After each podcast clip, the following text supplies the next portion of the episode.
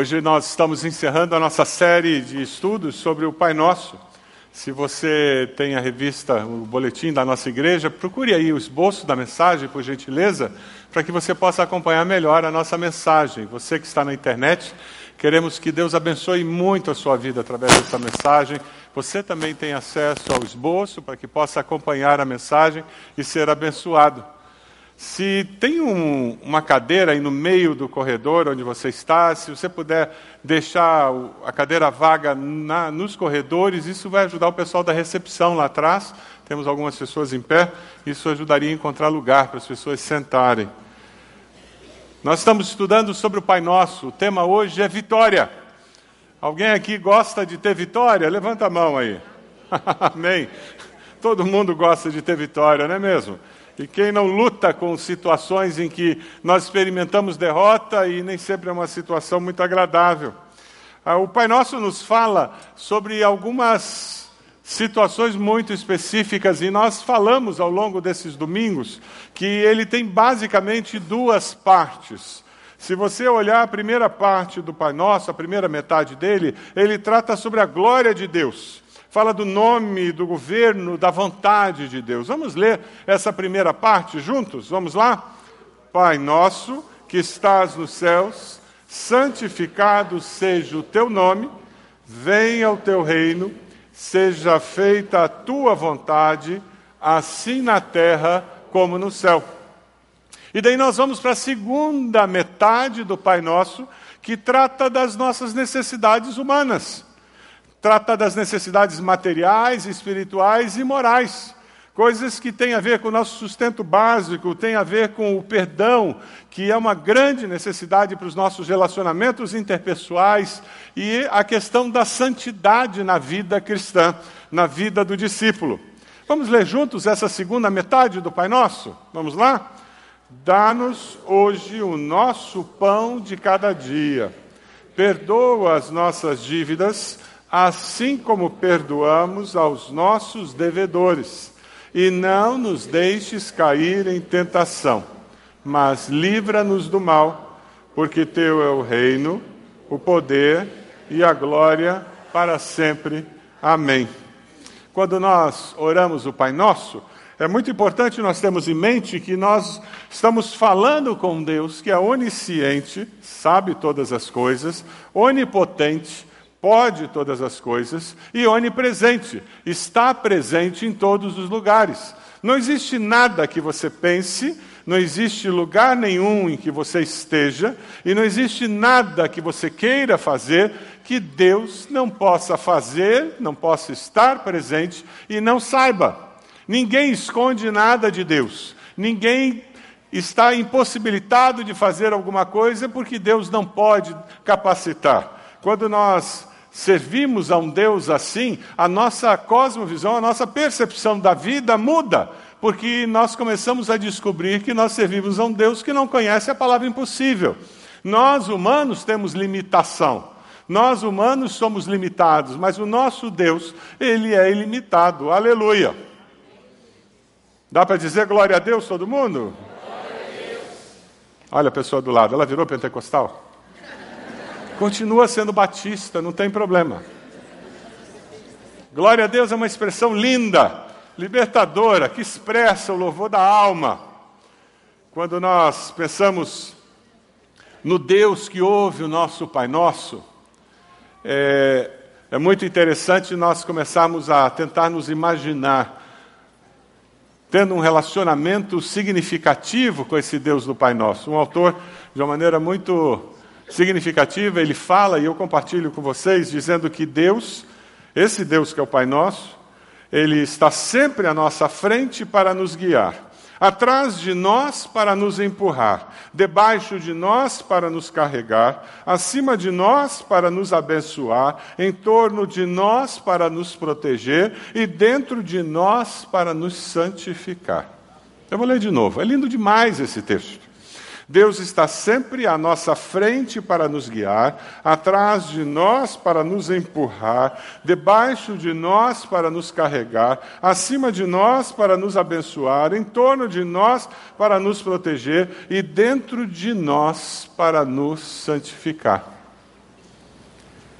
Hoje nós vamos estudar a dimensão moral do Pai Nosso, que trabalha com a ideia da santidade, de nos relacionarmos com esse Deus Santo e lidarmos com a questão da tentação, a questão do mal.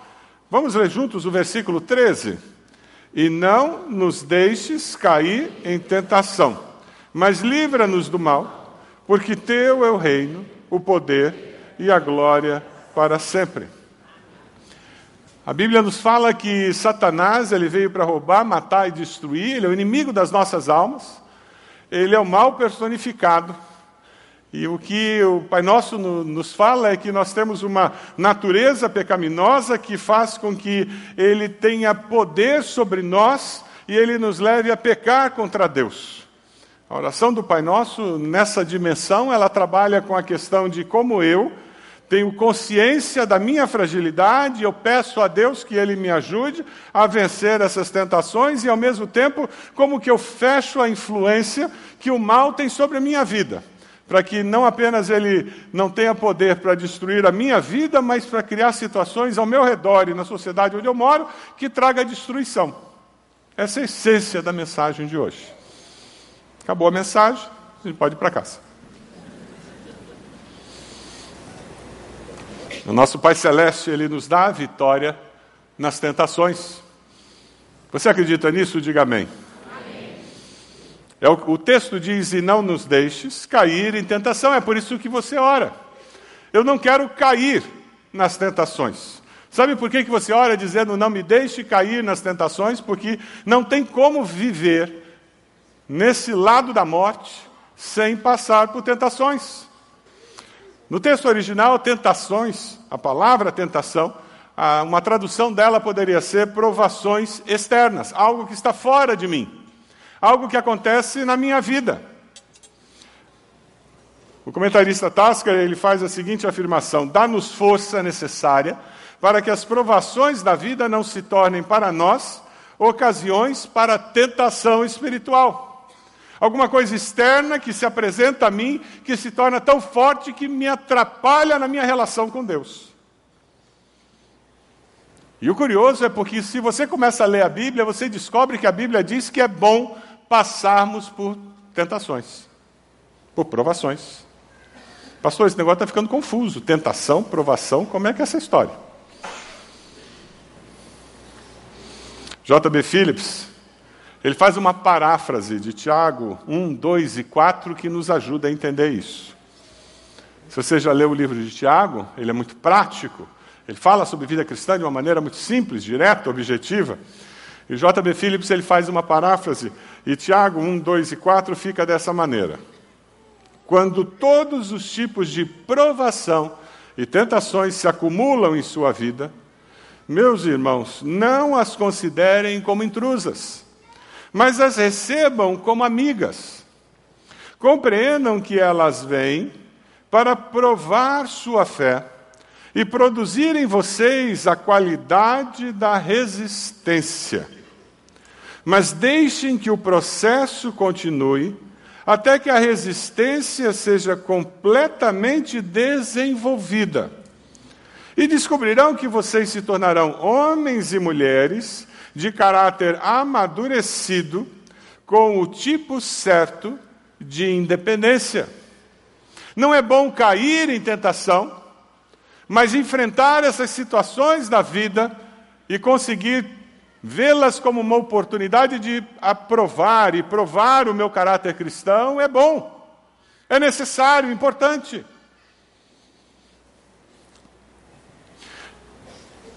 Nos últimos anos eu comecei a ter muitos problemas com ciático, muitos problemas. E no último ano eu tive uma crise muito séria com o nervo ciático. E quem sofre de ciático sabe do que eu estou falando. O, o quiropata que me atendeu na minha última crise, ele fez uma afirmação. Ele disse, pastor, o senhor está com um problema, a sua musculatura das costas está muito flácida. Você já ouviu isso de alguém? Gordo e flácido. A sua musculatura não está conseguindo sustentar direito sua coluna e O problema com o ciático tem a ver com isso. O senhor precisa fazer exercício. Você gosta de fazer exercício? Tem alguns que gostam. Aquele ano eu tinha pago a academia o ano inteiro e não resolveu. Todos os meses eu paguei a academia. Fiz aquele plano que você paga o ano todo e não resolveu. Eu não fui, mas não resolveu. Eu comecei a, a fazer exercício no começo do ano, depois daquela crise do ciático. Eu resolvi que eu coloquei como uma das metas para esse ano, começar a fazer exercício. Interessante. Nós já estamos em junho e eu não tive nenhuma crise do ciático. Deve ter alguma coisa a ver.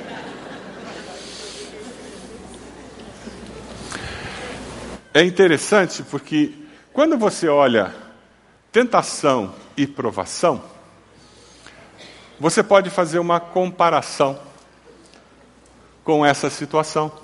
A gente não gosta de academia, a gente não gosta de fazer exercício, quer dizer, a maioria dos seres normais. Mas é necessário.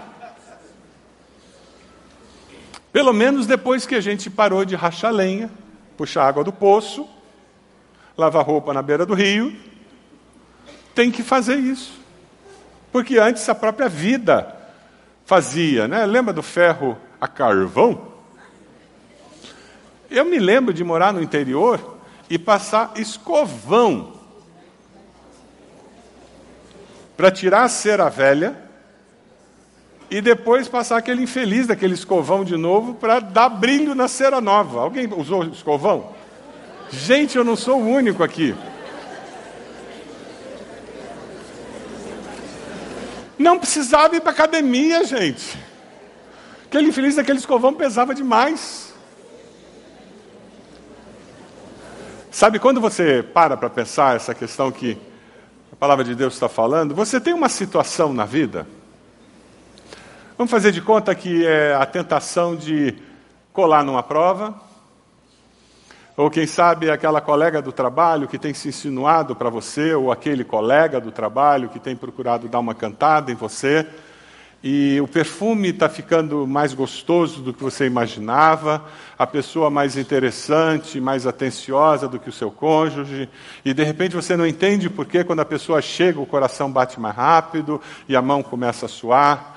E, aquela circunstância está se apresentando como uma tentação e de repente é aquele vizinho do 17 andar, truculento, mal educado. E você está correndo o risco de se atracar com aquela vizinha no hall de entrada do prédio, de tanto desaforo que ela já disse para você. É uma tentação. O Deus desse século ele promove situações de destruição e você pode cair ou não. Esse é o conceito de tentação, porque o diabo veio para matar, roubar e destruir. Essa mesma situação, do ponto de vista de Deus, ele vai procurar transformar isso numa provação. É uma oportunidade para eu provar para mim, para os principados e potestades do ar, que eu sou discípulo de Jesus e eu tenho princípios bíblicos que guiam minha vida e tenho o Espírito Santo que me dá domínio próprio, amor, alegria, paz, paciência. E eu vou lidar com aquela situação e apesar de tirar uma nota menor, eu não vou colar. E aquilo vai fortalecer o meu músculo da fé. E apesar de ter ouvido aquela vizinha dizer desaforos para mim, eu não desci do salto alto, eu mantive a classe. E a minha resposta foi educada, polida, gentil e ficou gravada no vídeo do prédio.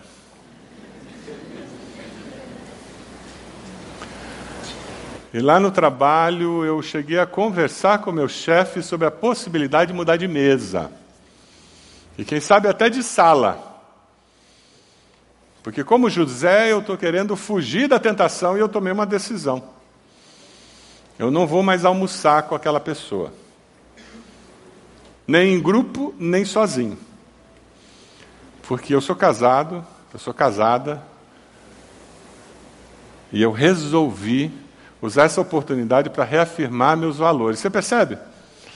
Você consegue imaginar o estrago daquele vídeo do prédio com você se atracando, puxando o cabelo com aquela moradora do 17 e o pessoal corta aquele vídeo e coloca no grupo de WhatsApp do prédio? Nunca mais você ia poder convidar alguém para um pequeno grupo no prédio.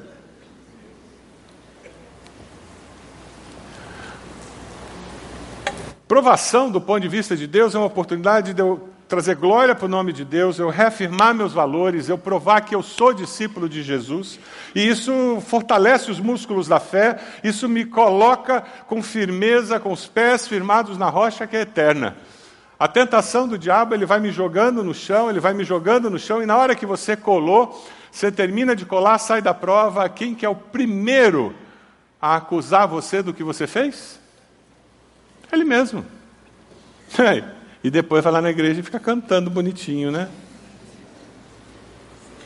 Não é assim? Por isso que ele é o nosso acusador. Na oração do Pai Nosso, nós pedimos para vencer a tentação, porque elas vão existir sempre ao nosso redor. Agora, você tem que entender a necessidade de depender de Deus para ter vitória sobre as tentações. Jesus nos dá um exemplo muito claro de como você vence a tentação. Lembra quando ele foi levado ao deserto para ser tentado? O diabo manda ele transformar pedra em pão depois de 40 dias de jejum. O que, que ele faz? Nem só de pão? Ele cita um texto bíblico. O diabo manda ele se jogar lá de cima, porque os anjos iam pegá-lo. O que, que ele faz? Não põe à prova o Senhor teu Deus. Cita outro texto bíblico. E o diabo diz para ele se ajoelhar e adorá-lo, o que, que ele faz? Ele cita outro texto bíblico: adore o Senhor seu Deus e sirva somente a Ele. Você conhece Bíblia o suficiente para poder combater situações de tentação usando a palavra de Deus e os princípios da palavra de Deus? É por isso que nós falamos tanto para você entrar no clube da Bíblia e ler a Bíblia todos os dias. É por isso que nós falamos tanto para você entrar no CFI, você entrar numa classe da Escola Bíblica Discipular. Por quê? Porque você precisa conhecer a palavra para vencer as tentações que surgirão na sua vida. Por isso que o apóstolo Paulo fala da espada do Espírito em que eu combato o combate da vida cristã. Você tira todo dia um tempo para, em oração, se firmar na presença de Deus e com a palavra de Deus?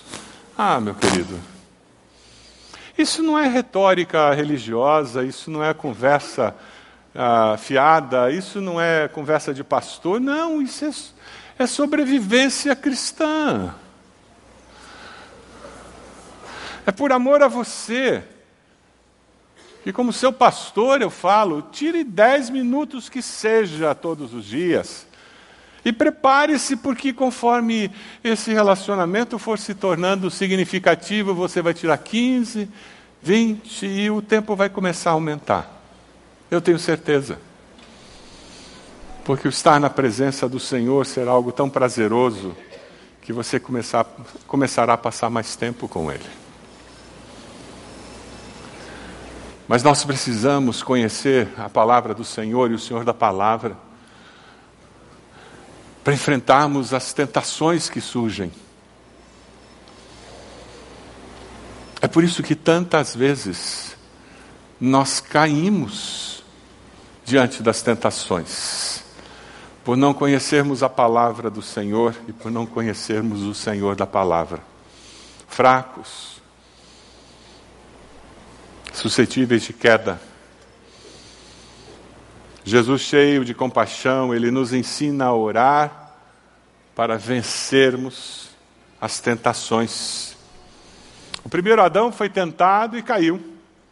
O último Adão, Jesus, foi tentado e venceu. É por isso que ele nos diz que é possível sim vencer. Aleluia. Sabe quando Pedro estava para ser tentado, ele ia negar Jesus. Jesus diz: Pedro, eu orei por você, para que a sua fé não desfaleça. Jesus continua orando por nós, continua nos acompanhando. Quando os onze discípulos estavam com ele lá no jardim do Getsemane, qual foi a palavra do Senhor para os seus discípulos? Vigiem, orem, para que não caiam em tentação. O espírito está pronto, mas a carne é fraca. O nosso problema é que muitas vezes nós vivemos como se nós tivéssemos condições de viver e vencer sozinhos, na força da carne. O humanismo tem prestado esse desserviço a nós e muitos de nós vivemos com essa percepção humanista de que nós temos o poder. Preparando o sermão, eu encontrei uma afirmação de Gandhi muito interessante. Um homem não pode fazer o certo numa área da vida enquanto está ocupado em fazer o errado em outra. A vida é um todo indivisível. Não é bonito? Eu achei bonito. Eu gosto muito de muita coisa que Gandhi escreveu. Um homem não pode fazer o certo numa área da vida enquanto está ocupado em fazer o errado em outra. É possível fazer o certo numa área da vida e fazer o errado em outra área? O ser humano consegue fazer isso?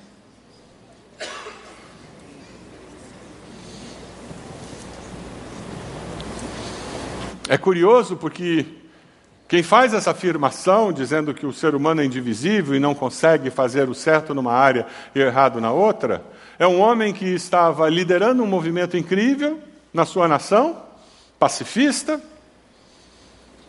e ao mesmo tempo desprezava a mulher e deixava a mulher e os filhos passarem fome no interior da Índia. Pouca gente fala sobre a vida familiar de Gandhi.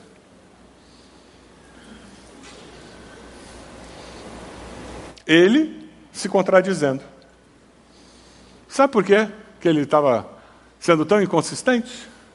Porque o ser humano é inconsistente, ele é pecador, a Bíblia fala sobre isso. Todos pecaram e carecem da glória de Deus.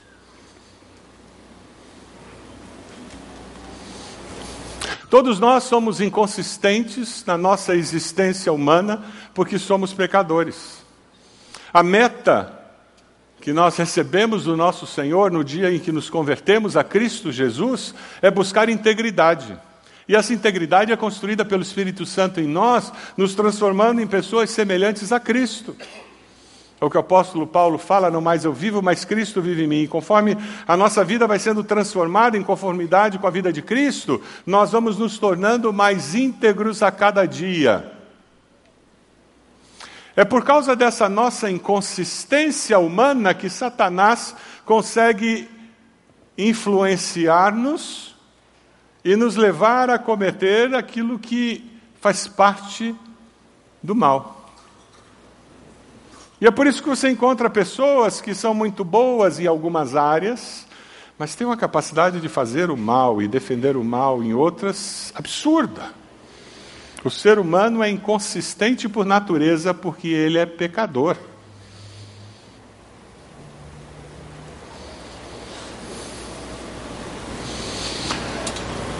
O nosso Pai Celeste quer que nós vençamos a tentação pelo seu poder porque teremos uma experiência de transformação então.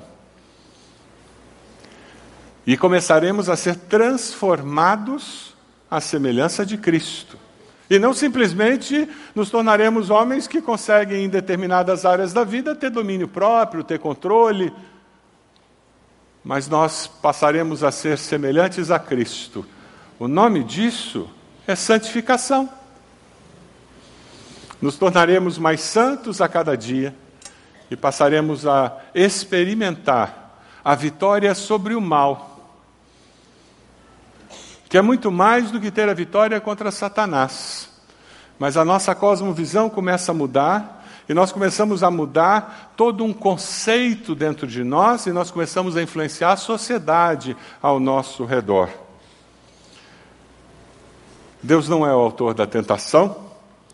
Tiago ele trabalha nesse conceito e deixa isso muito claro quando ele diz: quando alguém for tentado, jamais deverá dizer, estou sendo tentado por Deus, pois Deus não pode ser tentado pelo mal. E a ninguém tenta. Cada um, porém, é tentado pelo próprio mau desejo, sendo por ele arrastado, seduzido. Então, esse desejo, tendo concebido, dá à luz o pecado, e o pecado, após ter se consumado, gera a morte. O que nós estamos falando é você assumir uma postura na vida dizendo: Deus, eu quero ter vitória sobre as tentações e eu quero transformá-las numa oportunidade de reafirmar minha fé, de depender mais do Senhor, de ver o poder do Espírito agindo em mim, me transformando, porque eu quero experimentar vida. E eu quero com isso começar a mudar as estruturas demoníacas que existem na minha sociedade. Eu quero começar a mudar toda, todas as culturas que Satanás tem construído ao meu redor, na minha família, para que nós possamos mostrar e trazer a glória do Senhor aonde eu estiver. Eu quero trazer vida onde existe morte. Sabe, é interessante quando o Tiago fala sobre esse processo em que a morte se instala, ele diz: o desejo, conce tendo concebido, dá luz ao pecado, o pecado, após ter se consumado, gera a morte. Uma ilustração muito, muito boa da gente entender tem a ver com pescador. Quantos aqui são pescadores? Tem pescador aqui? Olha lá, tem alguns. Pouco, pouca gente é pescador. Gente, pescador está tá embaixo, hein, Newton? Tem pouco pescador aqui. Não é uma igreja de pescadores essa. Aí o, o pescador ele pega a isca, né? Coloca no anzol. E fica aquela isca lá balançando com a corrente da água, atraindo o peixe, e o peixinho vem, e ele olha aquela isca e diz: Uau, tem um jantar aqui. E ele caminha na direção da isca, e o que, que ele faz? Abocanha a isca. Mas quando ele abocanha a isca, ele descobre que ele tem o que mais dentro da boca dele? Ele tem um anzol. Ele pensava que ele estava com a boca cheia de isca, mas na realidade ele está com a sua boca cheia de morte. E na realidade é isso que acontece com o pecado conosco. Nós estamos caminhando pela vida, feliz da vida. Algo atraente nos enrola, nos engoda, nos engana. E nós vamos lá e somos atraídos. E na hora que nós nos envolvemos e pecamos, adulteramos e somos atraídos por aquele, aquela colega do trabalho, e nós colamos, e nós começamos a fazer, aceitar aquele suborno, e primeiro é um suborno e depois o segundo suborno, e quando nós vemos, nós estamos envolvidos numa trama dentro da empresa e a gente não consegue sair, e a gente descobre que está com a boca cheia do quê? De morte. É assim que a tentação funciona na nossa vida. O conflito do cristão é essencialmente uma luta com Satanás, que cria essas situações para que você entre num processo de autodestruição. Porque destruindo você, ele consegue destruir você e as pessoas que estão sob a sua influência. Não é simplesmente uma questão de lutar contra o pecado ou o ego, o fato é que somos tentados por Satanás por meio do nosso ego e da nossa inclinação natural para pecar. É como se nós tivéssemos janelas por onde ele consegue penetrar e influenciar. E eu tomo decisões de fechar essas janelas de influência. A hora em que eu entrego o senhorio da minha vida e digo: Deus, o Senhor vai me ajudar a ter vitória sobre isso. É o livra-nos do mal. Senhor, eu peço ao Senhor que o Senhor bloqueie na minha vida a interferência e eu tomo essa decisão. O salmista, de uma outra maneira, ele diz o mesmo, falando: odeiem o mal. Vocês que amam o Senhor, pois Ele protege a vida dos seus fiéis e os livra das mãos dos ímpios. Na sua vida, o que é odiar o mal? O que significa hoje odiar o mal? Essa petição nos ensina que é possível libertar-me da ação satânica, libertar-me desse controle sobre a minha vida, libertar-me desse controle que existe numa sociedade que jaz no maligno. Porque eu sou discípulo de Jesus. E eu consigo viver debaixo de regras e normas e orientações e um poder que é de outro reino. E porque eu sou de outro reino, eu sou cidadão de outro reino. Eu vivo com valores de outro reino. Existe um poder de outro reino que me capacita a bloquear a ação do reino desse mundo. Nós podemos ter vitória, sim, sobre a tentação. Nós podemos viver, sim, sobre a graça, o favor imerecido de Deus, que nos ajuda a levantar quando nós cairmos a levantar quando nós cairmos. Levantar quando nós cairmos. Porque as misericórdias do Senhor se renovam. Quantas vezes? Quantas vezes? Quantas vezes? Você consegue aceitar isso? Porque as nossas misericórdias acabam, não acabam? A gente, com relação aos outros, a gente acaba. Aí a gente projeta isso em Deus. Deus não desiste de você e jamais desistirá de você. Não importa o que você faça, não importa o que você diga, não importa o que você pense, você pode entristecer o coração dele, ou você pode alegrar o coração dele. Você pode perder as bênçãos que ele tem para você, ou você pode viver as bênçãos que ele tem para você. Mas você não consegue mudar o coração de Deus com relação a você. Porque Ele te ama de forma incondicional. E Ele atrai você com a benignidade dele. Amém? Esse Deus que está renovando as misericórdias dele diz: Meu filho, agora vai. Minha filha, vamos dar um jeito hoje. Vem cá. Aprende a experiência. Fortalece teus músculos agora, os músculos da fé. Agora, firme esses valores. Põe teu pé aqui na minha rocha. Põe aqui, assenta na rocha. A rocha não vai mudar. Põe a tua fé firmada na rocha. Isso. Valores eternos. Vamos lá. Confie em mim. É assim que o Pai Celeste está falando com você nessa manhã. Confie em mim. Vamos recomeçar hoje. Hoje. 30 de junho. É isso aí. Vamos lá. Hoje. 2019. Hoje. Hoje é o dia. Hoje é o dia. Chega. Chega de tombo. A partir de hoje, vai mudar. Tiago, com muito, muita simplicidade, ele diz: submetam-se a Deus, resistam ao diabo e ele fugirá de vocês. Você quer se submeter a Deus? Resistir ao diabo? Aí ele fugirá. Toda aquela influência que faz você entrar no elevador e quando você olha o botão 17 no elevador, você faz assim. Hum, porque aquela vizinha do 17 Você chega no trabalho, passa na mesa daquela pessoa, o coração bate mais rápido.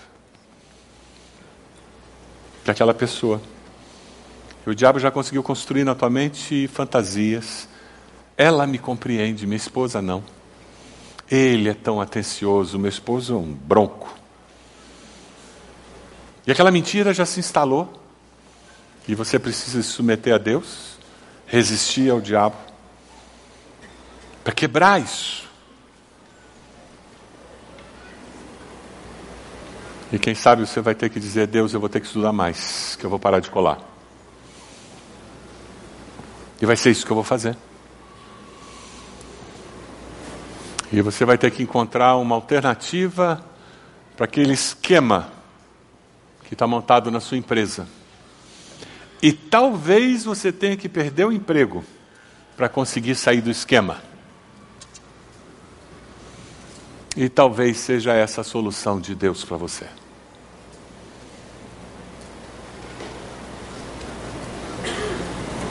Mas você vai dizer: Eu vou resistir. Eu vou me submeter a Deus. Resistir ao inimigo. E ele vai sair. Você está disposto a fazer isso? O nome disso é um passo de fé, é reconhecer que Deus é Senhor. O nome disso é viver a vida cristã pela fé e com ousadia, entendendo que ou eu vivo a vida cristã assim, ou, ou não é vida cristã como a Bíblia fala. É religiosidade aparente. É frequentar a igreja. E não era só isso que Deus tinha em mente.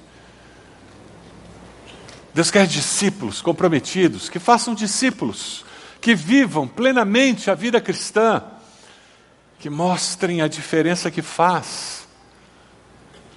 Ter o poder de Deus intervindo, agindo, libertando, transformando, nos transformando em pessoas íntegras, inteiras, semelhantes a Jesus.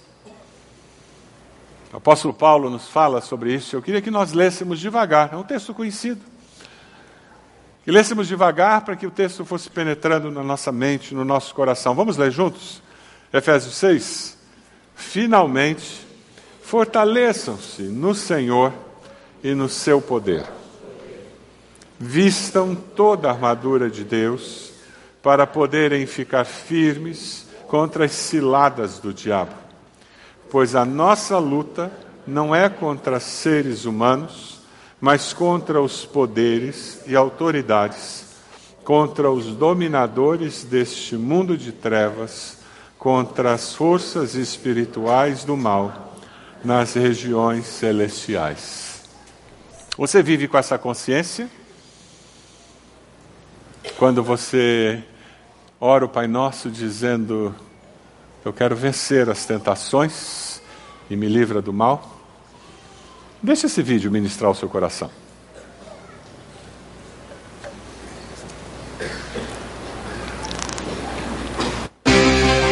Christian life is not a playground, it's a battleground. So today, I will give no place to fear or failure. I will not accept a trace of apathy in my attitude or actions. I will reject complacency and embrace the greatness that God has planted inside of me. I will waste no opportunity to glorify God and maximize everything He has entrusted to me. I will fight. My battle is not against flesh and blood but against a spiritual enemy who opposes me. So I will draw the battle lines and face my enemy with a bold determination. My enemy fights against me because he fears me. Every time I resist him, he must flee. And every time he reminds me of my past, I will remind him of his future. I will make no excuses, but through every obstacle, I will find a way. I will not procrastinate my progress. I will not defer my destiny. I will not waver when I'm weak I will not cower when my circumstances take a turn for the worse. Because greater is He that is in me than He that is in the world. I will fight. Even if I lose the battle, I will win the war. Because I am more than a conqueror through Him who loves me. I will reject the lies that echo in my mind, telling me that I don't have what it takes, that my best is behind me, or that humiliation awaits me. The devil is a liar. And my God always causes me to triumph. Through Jesus Christ, my Lord, I will fight. I'm unashamed to represent a kingdom that is unshakable. No one will be able to stand against God's plan for me all the days of my life. With my God, I will advance against every truth. With His help, I will scale every wall. Though my enemies surround me, my God surrounds my enemies. Though they may come at me one way, they will flee seven ways. Because no weapon formed against me will prosper. And every evil thing that rises against me, I will condemn, I will fight. My heart is steadfast. My purpose is immovable.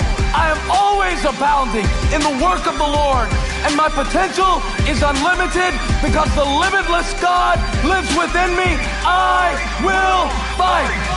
The cross is before me. The world is behind me.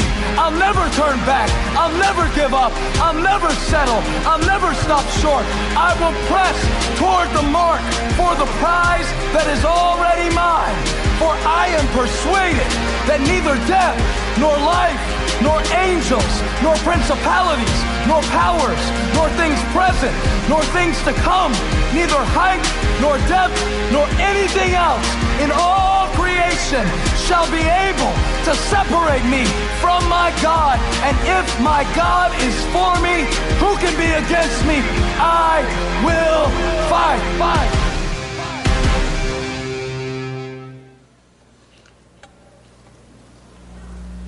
A oração do Pai Nosso termina porque teu é o reino, o poder e a glória para sempre. Nós lutaremos sim, com o poder que vem do Senhor, promovendo a glória do Senhor. O que fazemos sempre que proferimos a oração do Pai Nosso é expressar nossa dependência em Deus em cada área da nossa vida. O desafio dessa manhã é que você viva na dependência desse poder e que você promova a glória de Deus em todas as áreas da sua vida. Você pode abaixar sua cabeça? Queria fazer algumas perguntas para você. Você consegue dizer e tomar essa decisão? Eu decido vencer as tentações, resistindo a Satanás pelo poder de Deus. Você decide fazer isso? Eu creio que o Pai Nosso é o Rei dos Reis, o Senhor do universo. Você crê nisso? Eu creio que Deus pode todas as coisas, está em todo lugar e sabe todas as coisas. Você crê nisso? Eu declaro que Deus merece toda a glória, hoje e eternamente. Você declara isso nessa manhã?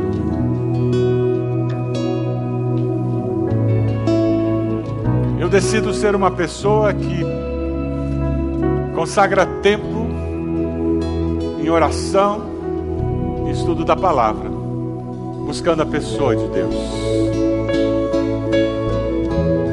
Você reafirma esse valor nessa manhã?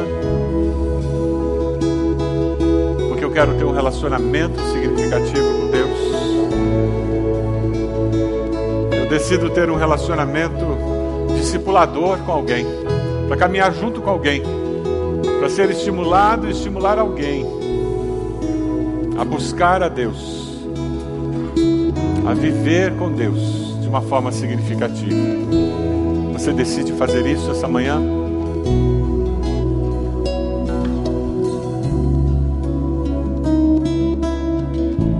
Se você toma uma decisão de viver a sua vida no poder do Pai Nosso, para a glória de Deus, e você vai lutar com o poder de Deus, confiando na vitória que vem do Senhor, porque você crê que Deus dará vitória a você. Eu quero convidar você a se colocar de pé, onde você está. Com esses gestos, vai estar dizendo, pastor, eu, eu quero essa vitória. Eu confio no Deus que dá a vitória. Pé, onde você está? Dizendo, eu quero. Eu quero vencer, eu quero viver minha vida até a volta de Jesus. Crendo no Senhor, no Deus da vitória.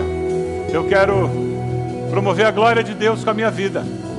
Eu quero ser um discípulo que vive desse jeito, que busca a Deus, que vive no, na dependência do poder de Deus, que promove a glória de Deus com a minha vida.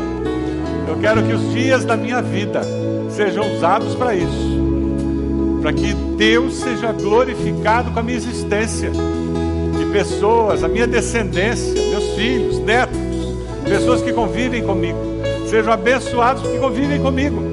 E vem que Deus é Senhor da minha vida. Que Deus é Deus de graça, de poder, de majestade. Que é um Deus de amor. É um Deus que acolhe. De pé onde você está dizendo: Eu creio nisso. E eu quero isso na minha vida. Eu quero essa vitória na minha vida. Deus, nós estamos de pé como teus filhos. O Senhor é o nosso Pai, é o Pai nosso. Deus, nós queremos que o teu reino venha nas nossas vidas e através das nossas vidas. Queremos, Deus, que a tua glória seja manifesta em nós e através de nós. Queremos, Senhor, que os valores do teu reino, queremos que o teu Santo Espírito use as circunstâncias e situações da vida para nos tornar homens e mulheres de fé, homens e mulheres transformados à imagem de Jesus. Ó oh Deus, nós queremos sim, queremos sim, Senhor ver o teu poder agindo em nós de tal forma que nós experimentemos a vitória sobre o pecado, que nós possamos humilhados na presença do Senhor, repreender o inimigo e sermos mais que vencedores em Cristo Jesus. Ó Deus, eu oro por cada irmão irmã de pé, dizendo: Nós cremos sim e queremos sim, Senhor o Senhor haja em nossas vidas. Ó Deus, queremos que até a volta de Jesus nós sejamos encontrados pessoas íntegras, pessoas que são inteiras porque o Senhor nos faz assim, pessoas que vivem em santidade porque o Senhor nos santifica. Nós consagramos nossas vidas ao Senhor e nos entregamos ao Senhor. E o fazemos no nome precioso de Jesus. Amém.